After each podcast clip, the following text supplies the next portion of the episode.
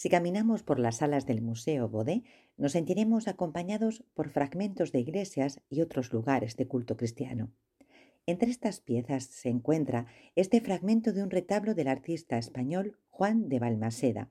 El título de la pieza es La Lamentación sobre Cristo muerto y fue creada en torno a 1525.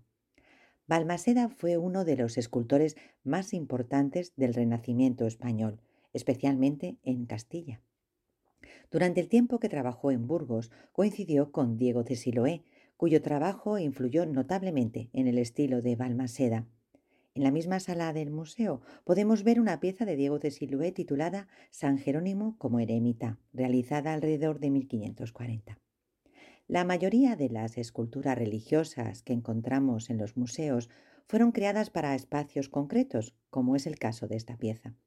Podríamos pensar que este relieve formó parte de un retablo de grandes dimensiones similar al de San Ildefonso de la Catedral de Palencia, en España, en el que Balmaseda trabajó en torno a 1530. En aquel retablo el artista unió la tradición gótica con las formas renacentistas y es considerado como una de sus obras maestras. El relieve del Museo Bodé está directamente inspirado en composiciones del norte de Europa que junto con Italia fueron las zonas de intercambio de influencia más importantes para el arte español. En esta pieza, La Lamentación sobre Cristo muerto, vemos cuatro figuras sobre un fondo decorado y un suelo rocoso.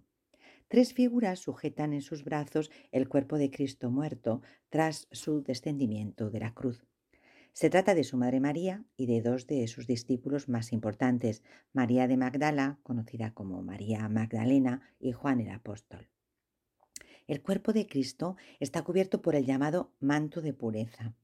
El artista ha aprovechado el desnudo de esta figura para mostrarnos sus conocimientos anatómicos.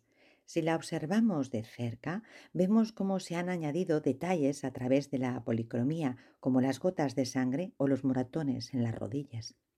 Estos elementos ayudan a recordar a los creyentes el dolor de las torturas que Cristo sufrió en su pasión.